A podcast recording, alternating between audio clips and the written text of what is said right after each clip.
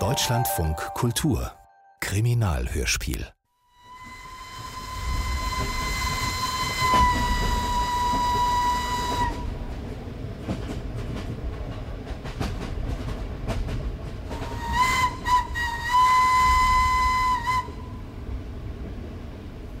Einer, Setzt man die Größe Energie gleich E. zwei, drei, vier, Und da hebt man die Lichtgeschwindigkeit c ins fünf, Quadrat. sechs, sieben. Am frühen Morgen hatten wir Paris verlassen. Die Grenzkontrolle lag hinter uns und jetzt fuhren wir quer durch das Deutsche Reich. Ich langweilte mich ungeheuer. Der Zug hatte keinen Speisewagen und draußen gab's nichts zu sehen. Nur Wiesen und Wälder, ab und zu einen Kirchturm oder ein Ochsen auf dem Feld. Die Beziehung der Fünf. Was um alles in der Welt treiben Sechzehn. Sie denn da, Hedge? Äh, 17. Ich zähle die Ochsen draußen auf dem Feld. 18. Ochsen zählen Sie. Ohne Frage eine Tätigkeit, die Ihnen angemessen ist, mein lieber Hedge. Darf ich dennoch darum bitten, dass Sie das einstellen? Sie stören mich. Was soll ich denn tun, Professor? Mir ist langweilig. Nehmen Sie sich ein Beispiel an mir. Arbeiten Sie.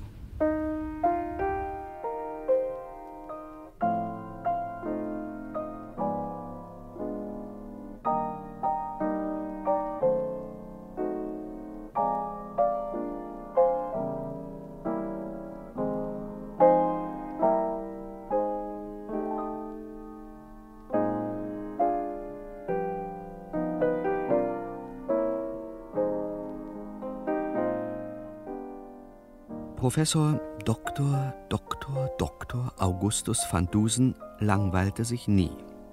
Wenn er sich nicht gerade mit seiner atomaren Strukturtheorie beschäftigte oder irgendwas Epochales erfand, löste er Kriminalfälle nebenbei, um nicht einzurosten.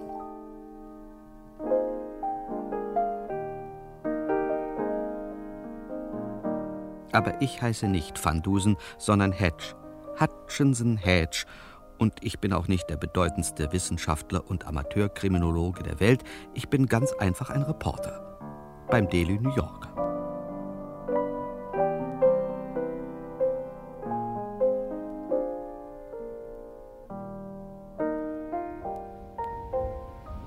Warum schreiben Sie nicht einen Artikel für Ihre Zeitung? Schließlich fahren Sie nicht mit mir durch Europa, um sich die Gegend anzusehen. Ein Bericht über unseren letzten Fall zum Beispiel. Sie meinen die Mordsache Lumier, Professor? Ja, Den ja. großen Kinematographenskandal schon längst passiert. Ach. Alles aufgeschrieben und nach New York gekabelt. Dann eben irgendeinen anderen Fall.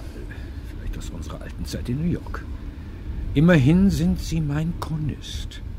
Und, wenn ich mich recht erinnere, mein lieber Hedge hat die Welt bisher noch nie die genauen Einzelheiten jenes nicht uninteressanten kriminologischen Problems erfahren, bei dem Sie mir zum ersten Mal zur Hand gehen durften. Richtig. Die Sache mit dem fliegenden Holländer. Und dem Schachturnier nicht zu vergessen. Wer könnte das jemals vergessen, Professor? Keine schlechte Idee. Notizbuch, Bleistift. War es noch gleich? Vor ungefähr sechs Jahren, glaube ich. Nein, genau vor sechs Jahren. 1898, ja, im März. Äh, ich hatte gerade beim Daily New Yorker angefangen. Vorher war ich freiberuflicher Journalist gewesen und ich erinnere mich noch gut, dass mir die Festanstellung als Gerichts- und Lokalreporter sehr gelegen kam. Mein alter Herr, Millionär von Beruf und von Charakter hochgradiger Moralist, hatte mir nämlich mal wieder den Monatscheck gesperrt, wegen unordentlichen Lebenswandels. Aber das nur nebenbei. Die Sache ging jedenfalls damit los, dass unser Chefredakteur mich eines Morgens in sein Büro rufen ließ. Woran sitzen Sie gerade, Mr. Hedge? Nichts Besonderes, Chef. Verkehrsunfall in Wall Street, Bestechungsaffäre bei der Verwaltung, das Übliche. Gut, gut. Kann alles warten. Sie fahren jetzt raus nach Brooklyn zum Hafen. Rätselhafter Unglücksfall, vielleicht sogar Mord. Kripo hat eben angerufen. Wer bearbeitet die Sache? Neuer Mann. Erst vor zwei Wochen zum Detective Sergeant befördert. Caruso heißt er. Sehen Sie sich mal an, wie er an seinen ersten großen Fall rangeht. Gut, Chef. Und ähm, machen Sie was draus. Schlagzeile für morgen, wenn wir Glück haben. Na, hoffentlich. Noch was, Mr. Hedge. Sie besitzen doch ein Automobil. Ja, Chef, einen Winton. Respekt. Geburtstagsgeschenk. Mein verehrter Herr Papa war zufällig in großzügiger Stimmung. und- Sie nehmen Ihren Wagen. Keine Droschke. Unsere Buchhaltung hat sich schon ein paar Mal über Ihre Spesenrechnung beschwert. Moment mal. Sie wollen doch wohl länger bei uns bleiben, oder? Ja, schon. Na also. Das wär's dann. Beeilen Sie sich.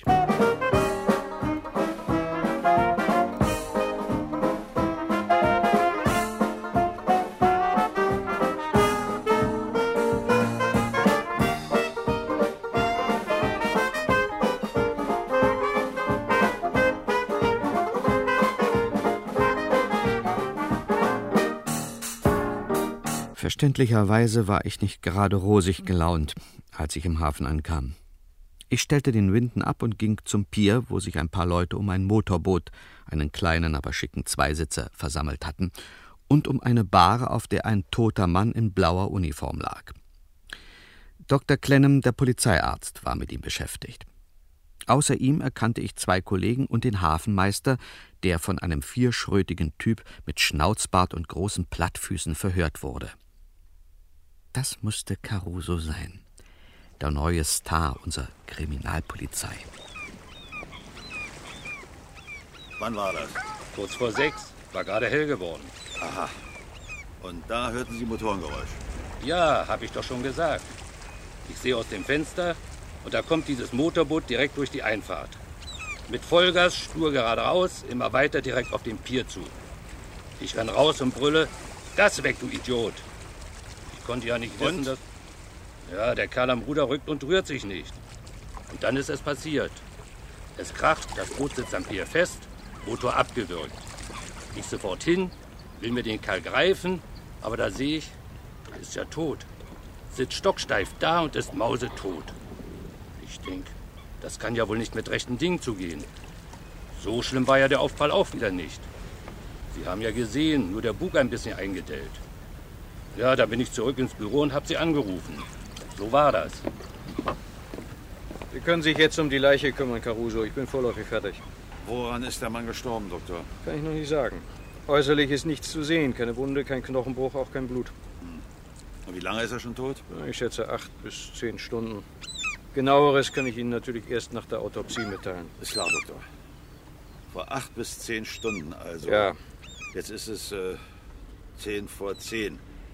Ich schließe daraus, der Tod ist nicht beim Aufprall des Bootes Hab ich doch eingetreten, gesagt. sondern vier bis sechs Stunden vorher. Das heißt, mitten in der Nacht. Zwischen zwölf und zwei. Donnerwetter.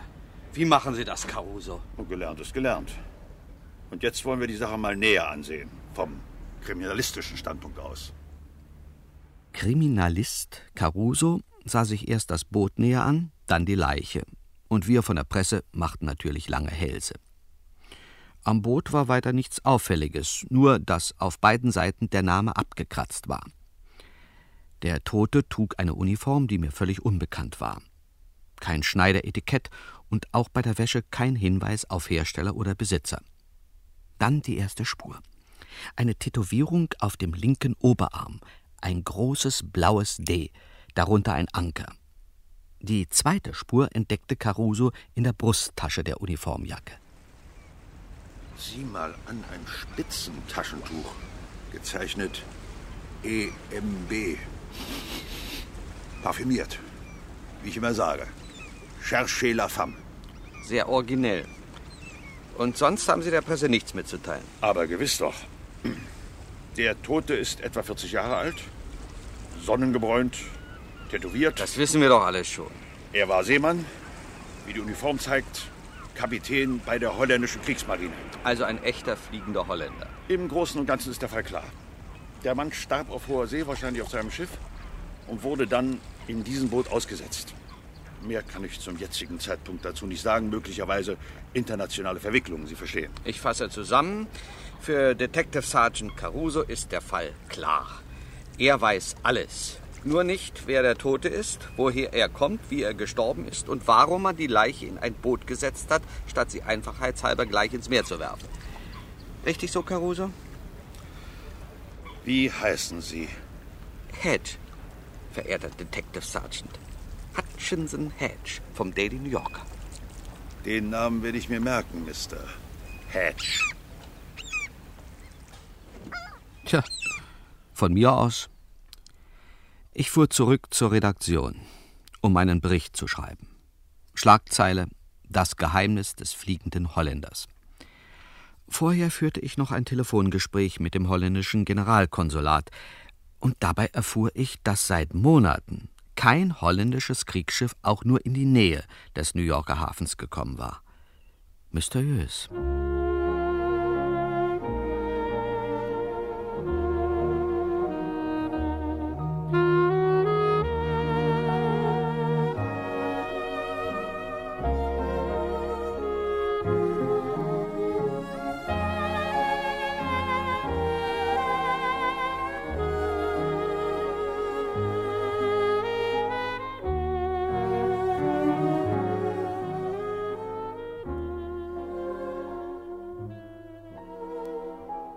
Ich nahm gerade den letzten Bogen aus der Maschine, als der Chefredakteur mich schon wieder zu sich bestellte.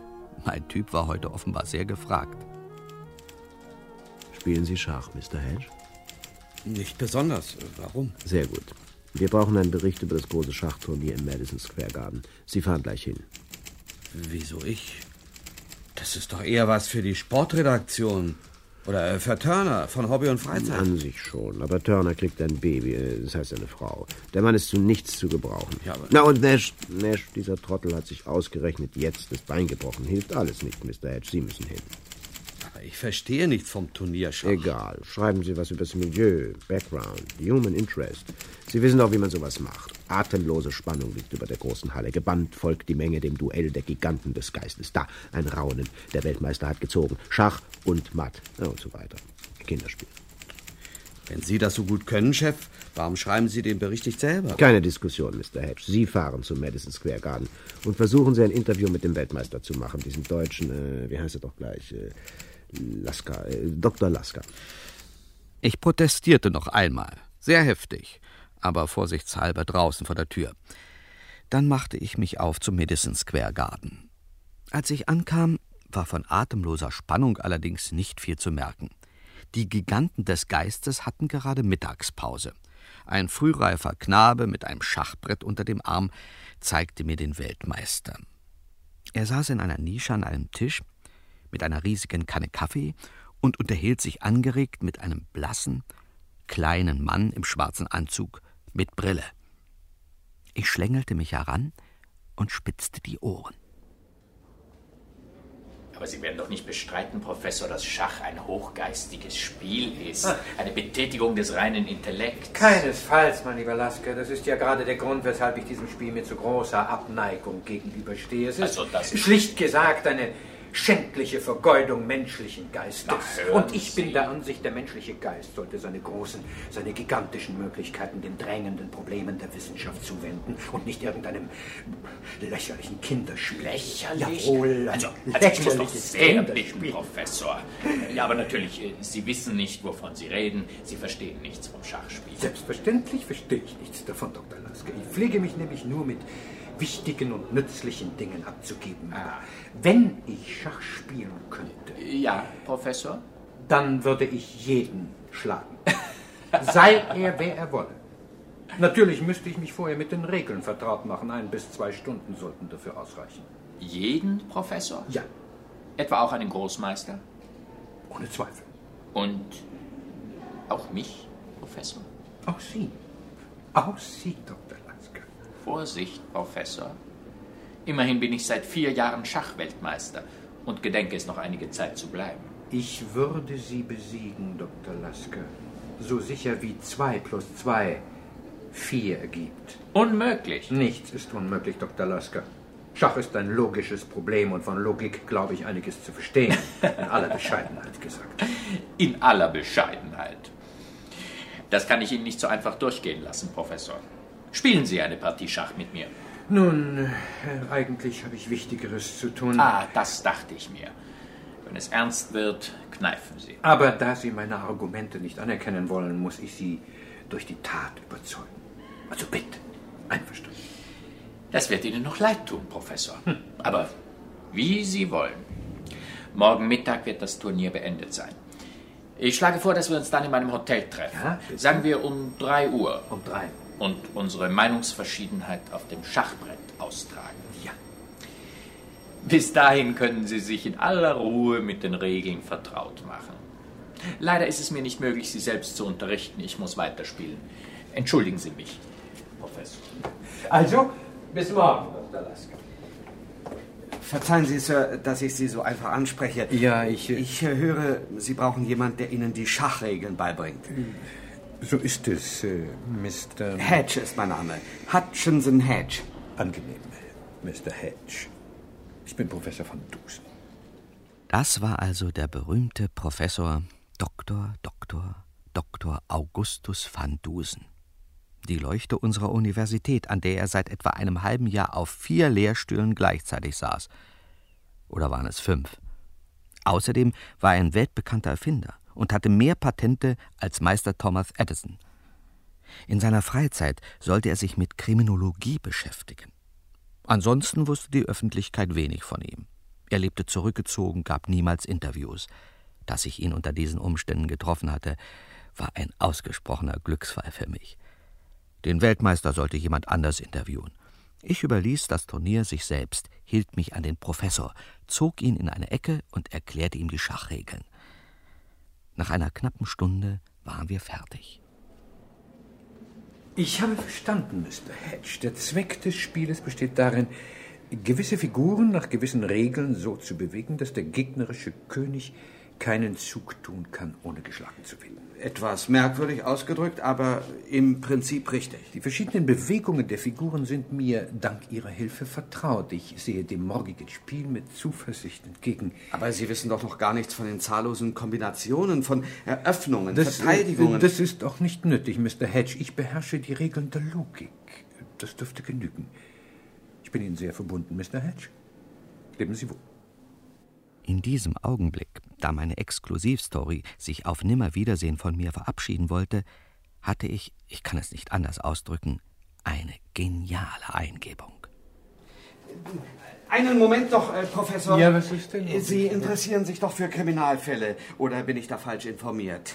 Nicht im mindesten, Mr. Hedge. Ich besitze eine gewisse rein theoretische Neigung, mich kriminologischen Problemen zu widmen. Eine Form geistigen Trainings, äh, wenn Sie verstehen, was ich meine. Warum folgen Sie? Ich dachte mir, hätten Sie unter Umständen Lust, Ihre Fähigkeiten an einem konkreten Fall äh, zu demonstrieren?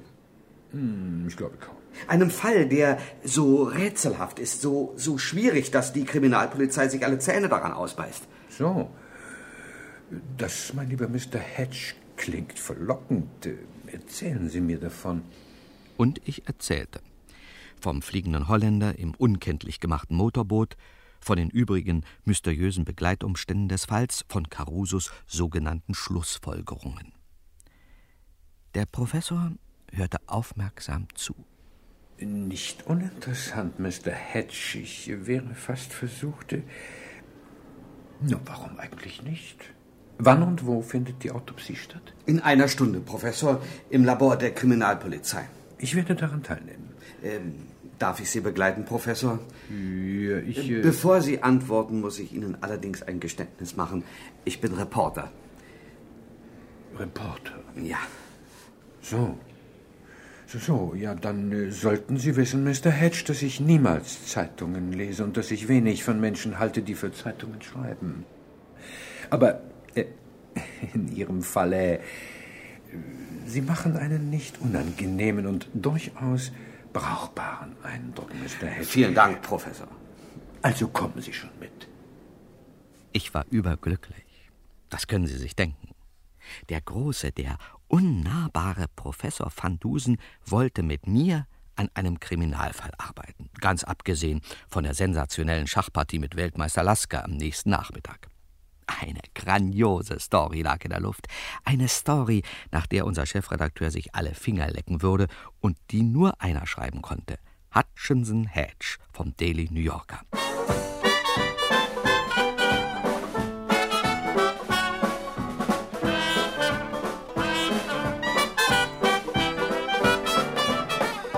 Pünktlich um zwei stellten wir uns im Kripo-Labor ein.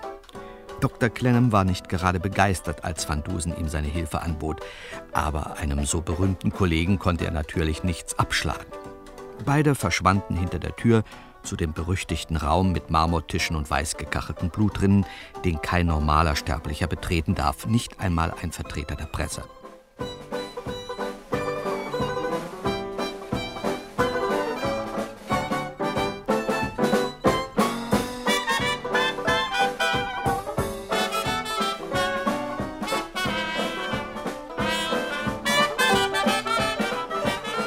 Eine Stunde später tauchten sie wieder auf. Der Professor hielt sich im Hintergrund und Dr. Clennam gab mir und den übrigen inzwischen eingetroffenen Reportern die Ergebnisse der Autopsie bekannt.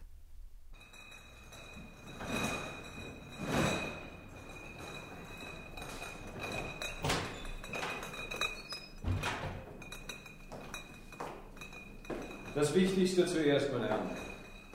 Der Unbekannte wurde nicht ermordet. Er starb eines natürlichen Todes. Ach was. Und die genaue Todesursache? Schlicht und einfach Herzversagen. Ganz sicher, Doktor? Ich bin voll approbierter Mediziner, Mr. Hedge. Ich weiß, was ich sage. Kein Einschuss, keine Stichverletzung. Am ganzen Körper keine einzige Wunde. Oh doch, Herr Kollege.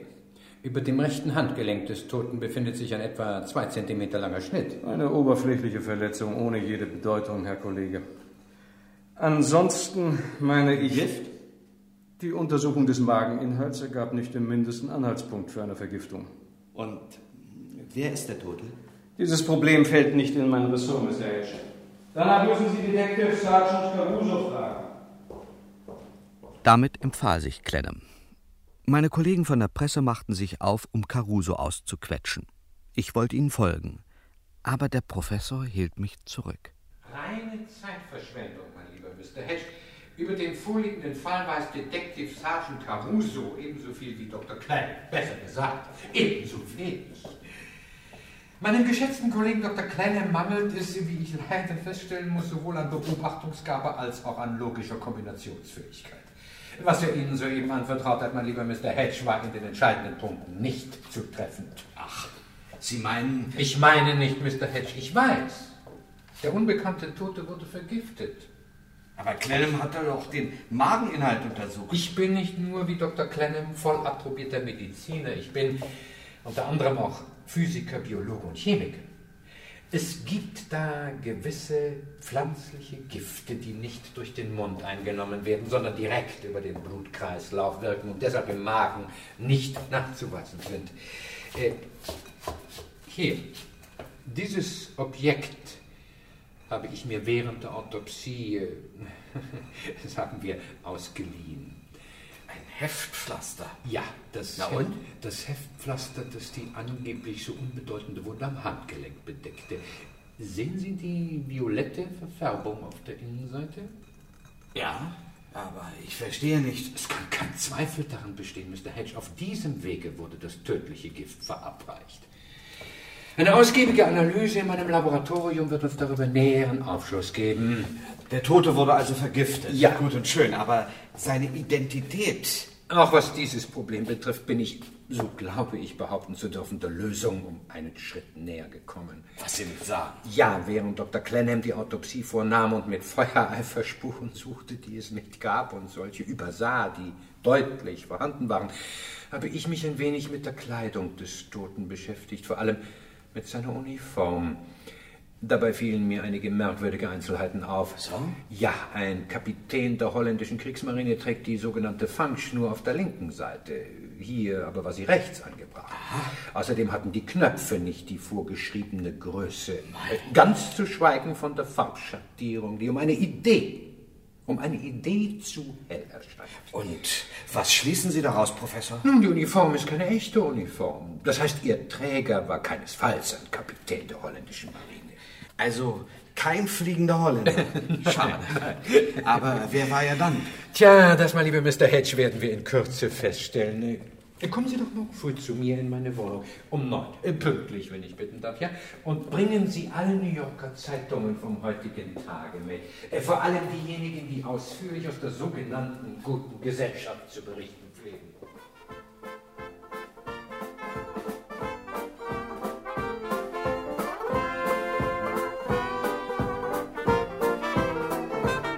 In der 35. Straße West in Manhattan bewohnte der Professor ein älteres, zweistöckiges Haus aus braunen Klinkersteinen mit einer Köchin und seinem Diener James. Fast das ganze Erdgeschoss bestand aus einem großen Labor. Und hier empfing mich Van Dusen, als ich am nächsten Morgen, pünktlich wie verabredet, bei ihm aufkreuzte.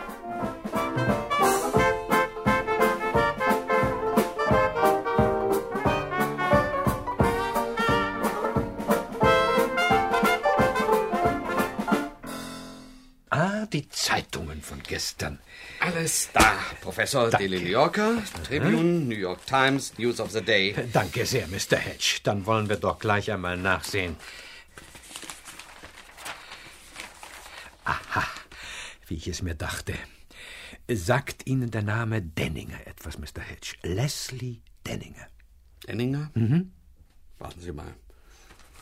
Kommt mir bekannt vor. Ein Räder, glaube ich. Einer von unseren oberen 10.000. Ja? Ist das der Mann, Professor? Äh, Ich möchte es mit an Sicherheit grenzender Wahrscheinlichkeit behaupten, Mr. Hedge. Und äh, wie kommen Sie darauf? Äh, Später, später, Mr. Hedge. Zunächst einmal wollen wir uns etwas eingehender über Mr. Denninger informieren. Im Regal hinter Ihnen äh, finden Sie das Werk Huisu in Amerika. Seien Sie doch bitte so freundlich. Ja, ja, dort. Suchen Sie die Eintragung über Denninger. Ja, Moment. D. D. Delbert Denham Denninger. Lesen Sie vor, Mr. Hedge. Leslie Denninger, Mhm. geboren 24. April 1857, in seiner Jugend Seemann, arbeitete sich durch Fleiß und Energie empor zu geachteter Stellung, Besitzer der Denninger Reederei, Ja, ja. Stammkapital 4 Millionen Dollar, heiratete 29. Januar 1895 Edith Marston Belding. EMB. EMB? Natürlich, das Spitzentaschentuch. Äh, Fahren Sie fort, Mr. Hedge. Interessen, Segeln, Automobil- und Motorbootrennen. Aha. Das genügt. Wo lebt Mr. Denninger? Beziehungsweise, wo hat er gelebt? Moment. Äh, Eigentümer eines fürstlichen Anwesens auf Long Island. Sind Sie im Besitz eines Automobils, Mr. Hedge? So ist das, Professor. Steht vor der Tür. Sehr schön, Mr. Hedge. Kommen Sie. Wir werden einen kleinen Ausflug ans Meer machen. Nach Long Island.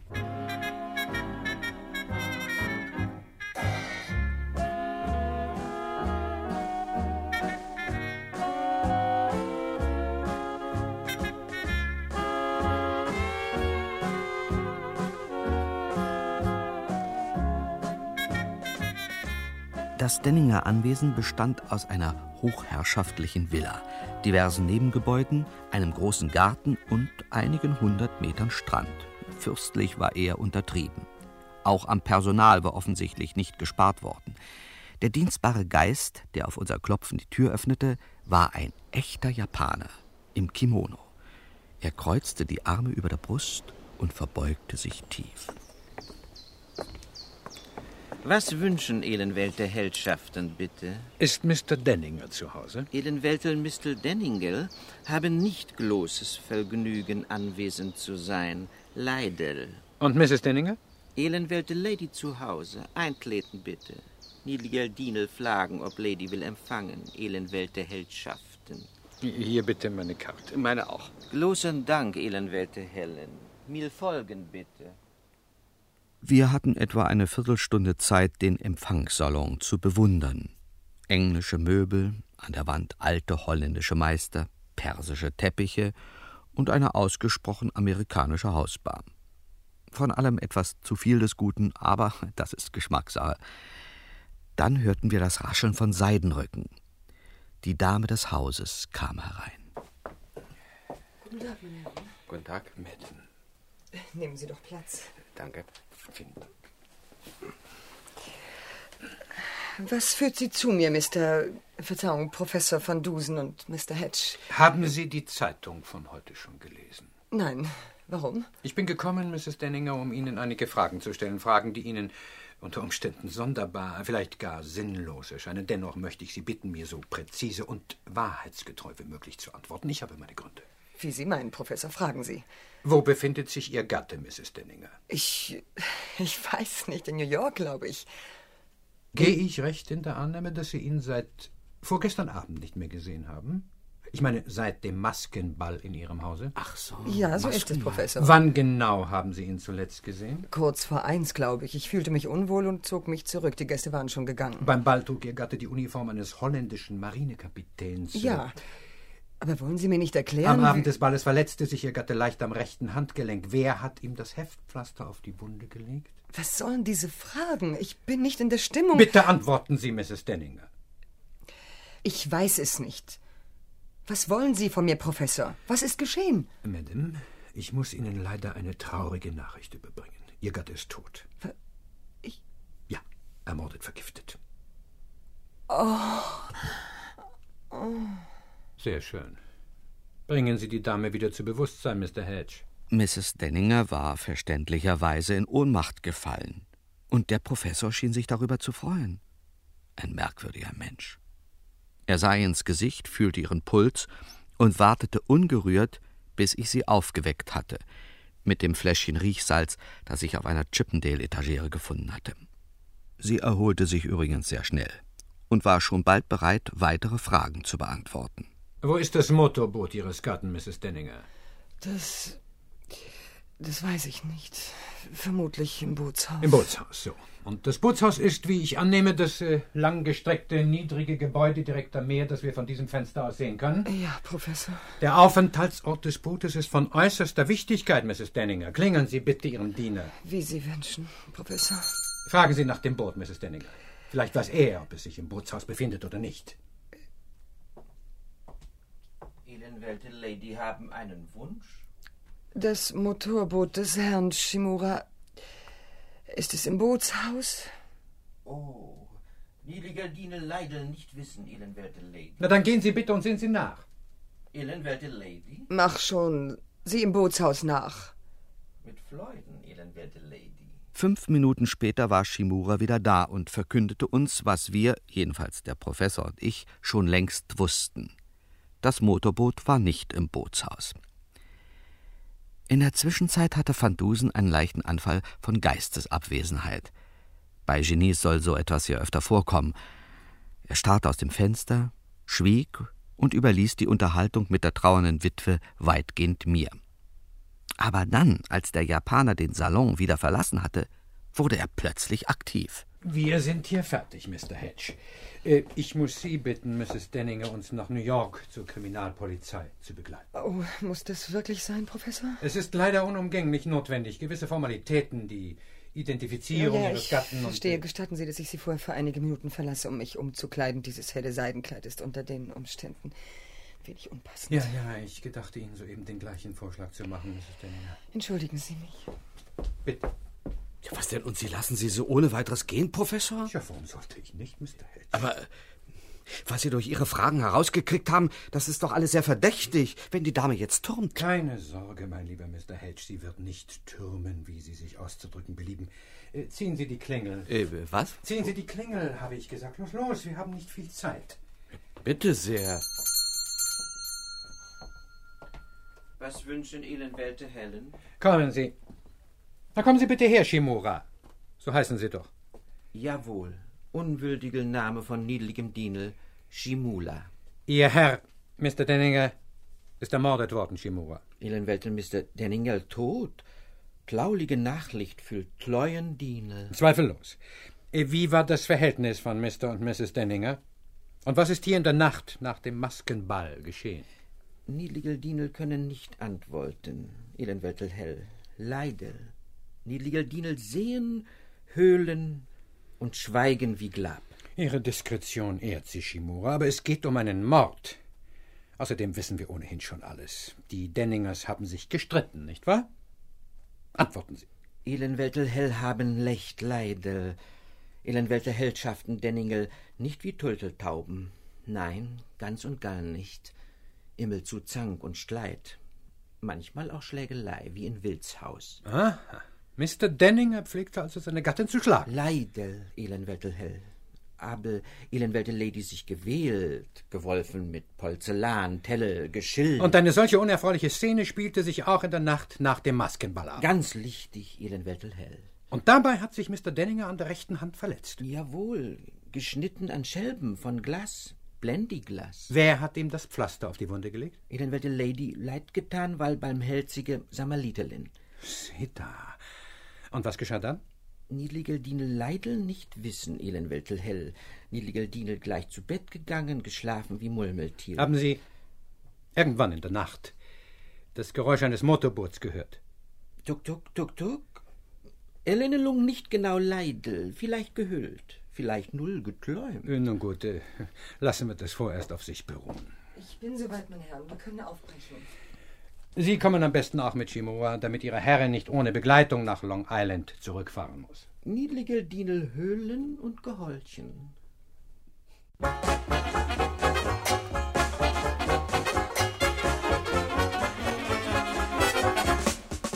In meinem Automobil fuhr ich die ganze Gesellschaft nach New York zur Kriminalpolizei in der Mulberry Street. Und dort führte uns der Professor nicht etwa, wie ich erwartet hatte, in den Keller, wo sie die Leichen auf Eis halten, sondern in den dritten Stock zum Büro von Detective Sergeant Caruso, der sich über unseren Aufmarsch sehr wunderte. Van Dusen stellte Mrs. Denninger vor, das Idealbild einer trauernden Witwe, ganz in Schwarz, mit Schleier, und nannte dann seinen Namen. Van Dusen, vielleicht haben Sie schon von mir gehört. Ja, ich, äh, ich weiß nicht. Nicht? Das erstaunt mich. Äh, Und dieser Herr hier ist äh, Mr. Hutchison Hedge. Ja, ich hatte schon das äh, zweifelhafte Vergnügen. Ganz meinerseits. Kommen wir gleich zur Sache. Es geht um den Fall, den Sie zurzeit bearbeiten, um den Toten im Motorboot. Er wurde ermordet. Ermordet, aber Dr. Clenham... Über er Dr. hat doch- Clenhams Fähigkeiten möchte ich mich hier nicht weiter auslassen. Es war Mord, Detective Sergeant. Und vielleicht interessiert es Sie auch, dass es sich bei dem Opfer nicht, wie Sie annehmen, um einen unbekannten Kapitän der holländischen Kriegsmarine handelt, sondern um einen durchaus bekannten amerikanischen Reeder namens Leslie Denninger. Um den Gatten dieser Dame. Mein Mann. Mein armer, armer Mann. Ja, und die, die Uniform... War, wie Sie sich mit Hilfe eines einschlägigen Handbuches selbst hätten überzeugen können, in vielen Punkten unkorrekt. Sie stammte, das war mir sofort klar, aus dem Fundus eines Kostümverleihers. Durch einen Blick in die Zeitungen erfuhr ich, dass am Abend vor Auffindung des Toten in äh, bzw. bei New York nur ein einziger Maskenball stattgefunden hatte, im Hause von Mr. Denninger. Weitere Informationen? Das eintätowierte D, Einzelheiten aus Mr. Denningers Biografie, ließen meine Hypothese zur Gewissheit werden. Kein Zweifel, der Tote ist Leslie Denninger. Leslie. Da staunen Sie, Caruso, was? Sie haben mir gar nichts zu melden, Mr. Hedge. aber der Professor dafür umso mehr. Er berichtete vom unerquicklichen Verhältnis der Denningers, von der raffinierten Mordmethode, vom Heftpflaster, das er in seinem Labor eingehend untersucht hatte. Resultat? Eindeutige Spuren eines seltenen asiatischen Pflanzengiftes, das bei Einführung in den Blutkreislauf schon nach wenigen Minuten Tod durch Herzversagen verursacht. Die entscheidende Frage war nunmehr, wer hat Mr. Denninger das todbringende Heftpflaster verabreicht? Die Antwort darauf gab mir dankenswerterweise Denningers japanischer Diener Shimura. Niedligel Dienel zu Ihren Diensten, Ilenweltel hell. Es war Mrs. Denninger. Das ist nicht wahr. Ich habe Leslie nicht vergiftet. Mrs. Denninger, Sie sind festgenommen. Ich weise Sie darauf hin, dass alle Ihre Aussagen vor Gericht gegen Nicht Sie so verwendet schnell, werden. nicht so schnell, Caruso. Ich bin noch nicht fertig. Obwohl alle Indizien gegen Mrs. Denninger sprechen, hat sie ihren Mann nicht getötet. Was, äh, wer denn sonst? Der wirkliche Mörder steht, demütig und bescheiden, hinter Mrs. Denningers Stuhl. Shimura. So ist es, Mrs. Denninger. Ich protestiere, Niedligel Dienel unschuldig. Verhaften Sie ihn, Caruso. Wenn Sie meinen, Professor. Also, das Ganze nochmal von vorn. Mr. Wie heißt er? Shimura. Äh, Mr. Shimura, Sie sind festgenommen. Ich weise Sie darauf hin, dass alle Ihre Aussagen. Aua! Mit einem blitzschnellen Jiu-Jitsu-Griff hatte der kleine Shimura den großen Caruso sauber aufs Kreuz gelegt. Dann rannte er zur Tür und fummelte am Griff herum. An Leute, die mit unfairen japanischen Tricks arbeiten, gehe ich lieber nicht zu nahe heran. Aber ich schnappte mir einen Stuhl, holte aus und Ah, äußerst geistesgegenwärtig, mein lieber Mr. Hedge. Ich muss Sie loben. Äh, fesseln Sie ihn, Caruso, bevor er wieder zu sich kommt und Ihnen ein zweites Mal die Überlegenheit japanischer Kampfestechnik demonstrieren kann. Shimura, der Mörder, das kann ich mir nicht vorstellen. Wie sind Sie darauf gekommen, Professor? Die einfachste Sache der Welt, mein lieber Mr. Hedge. Ich habe lediglich zwei und zwei addiert. Das war ist alles. toll. Punkt 1. Mr. Denninger wurde mittels eines asiatischen Giftes ermordet. Punkt 2. Wenn auch das Pflaster möglicherweise von Mrs. Denninger auf die Wunde gelegt wurde, so hat sie es doch mit Sicherheit nicht selbst geholt. Nein.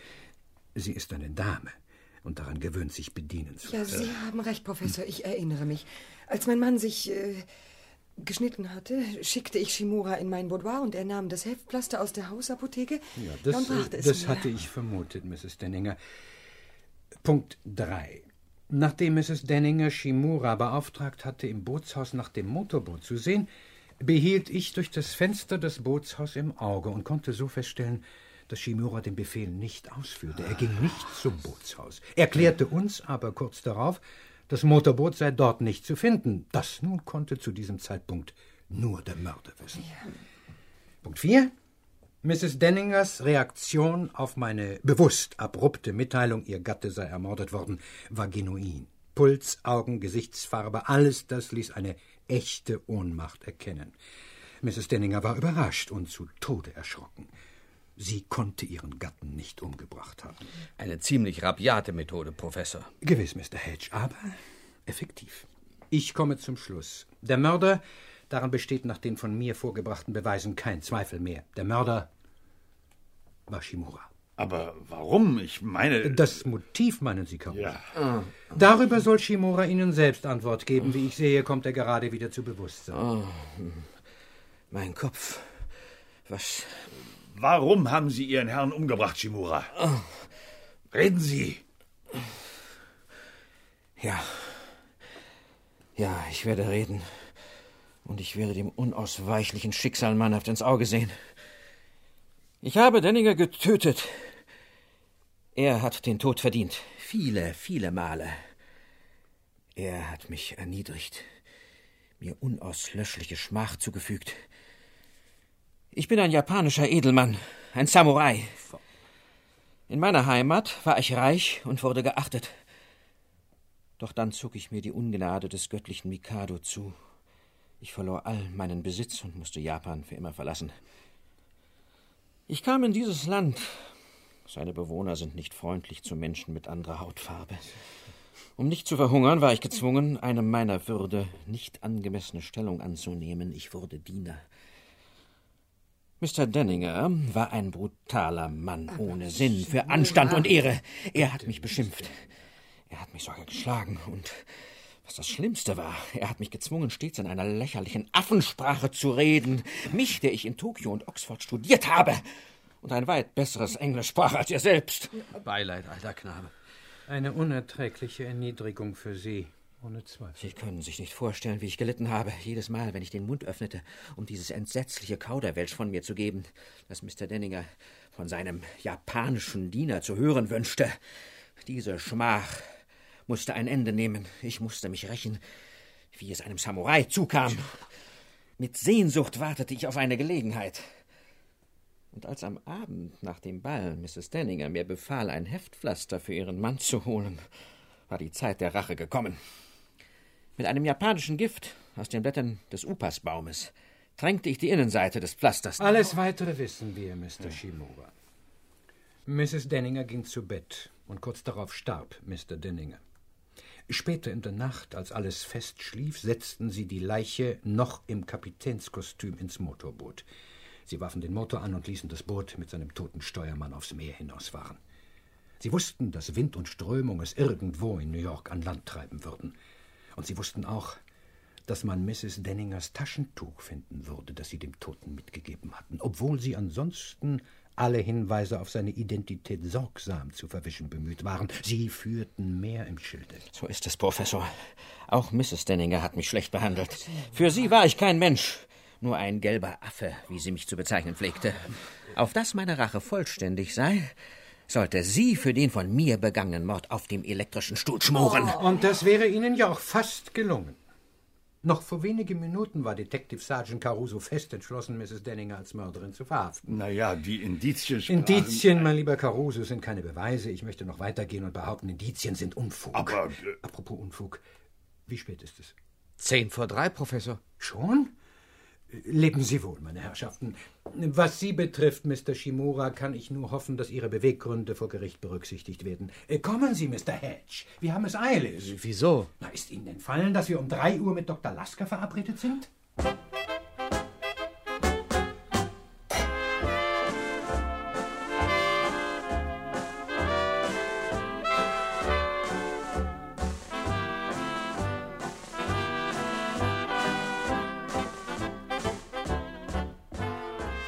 Als wir im Waldorf Astoria ankamen, wo Schachweltmeister Dr. Lasker logierte, wartete der große Mann schon mit Ungeduld vor seinem Schachbrett.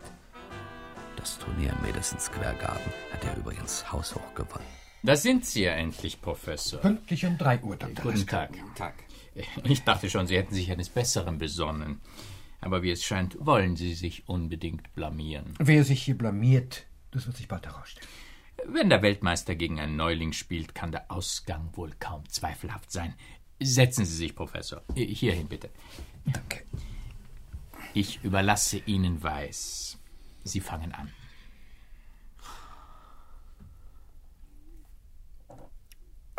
Weißer Bauer, E E2, E4. Ein orthodoxer erster Zug, Professor. Und von mir darauf die klassische Antwort. Schwarzer Bauer, E E7, E5.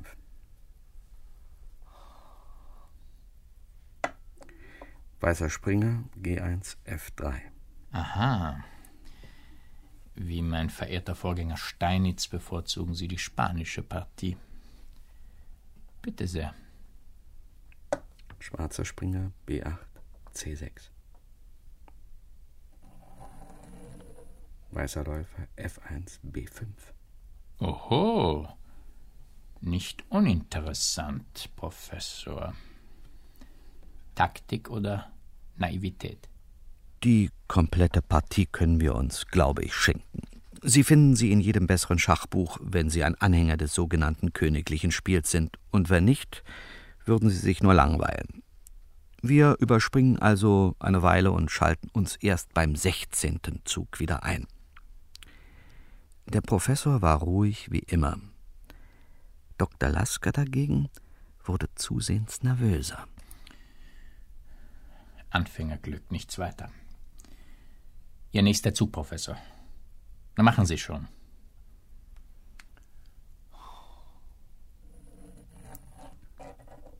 Weißer Turm, D8, F8. Schach. Aber noch nicht matt. Ich setze diesen Springer vor meinen König.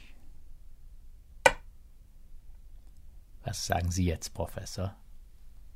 Nur vier Worte, mein lieber Dr. Lasker. Matt in 13 Zügen. Was? Fast zehn Minuten lang studierte der Weltmeister mit verkniffenen Augen die Situation. Dann sprang er plötzlich auf und wischte mit einer wütenden Handbewegung die Figuren vom Brett. Unmöglich! Sowas gibt's nicht. Sie haben wirklich noch nie Schach gespielt, Professor? Niemals. Ich verstehe das nicht. Sie sind kein Mensch, Professor. Sie. Sie sind eine Maschine. Hm. Eine Denkmaschine. Danke, Dr. Lasker. Ein wenig übertrieben, aber sehr hübsch ausgedrückt. Finde ich auch. Darf ich das Wort benutzen, Dr. Lasker? Machen Sie, was Sie wollen.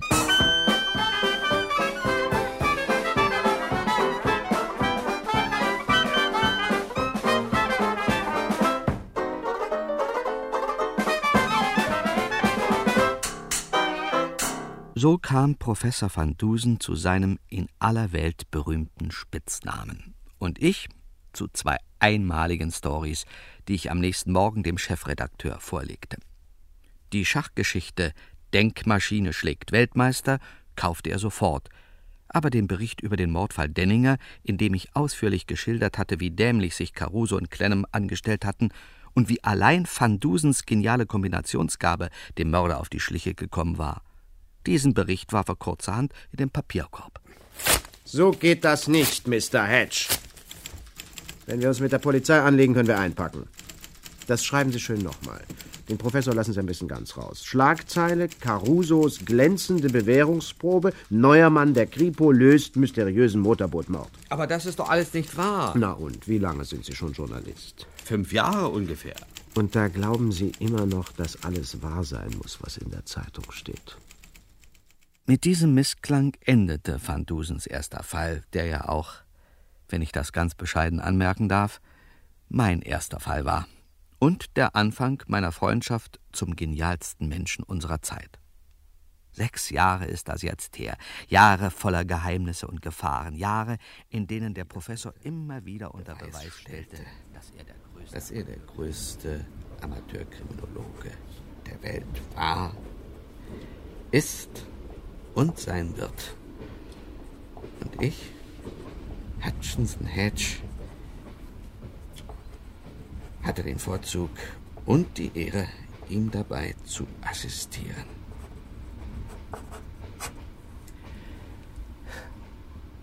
Die Zeit vergeht.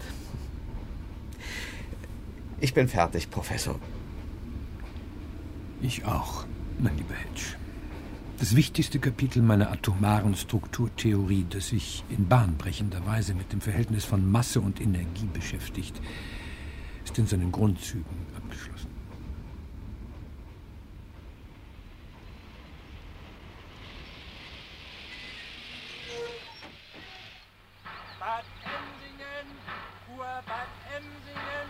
Wir müssen aussteigen, Professor. Ein angenehmes Örtchen, wie es scheint. Schön gelegen, pittoresk, gemütlich. Hier, mein lieber Hedge, werden wir uns vier Wochen lang nur erholen. Der Wissenschaftler hat vorerst genug gearbeitet und auch der Amateurkriminologe braucht eine Ruhepause. Ihr Wort in Gottes Ohr, Professor. Ja.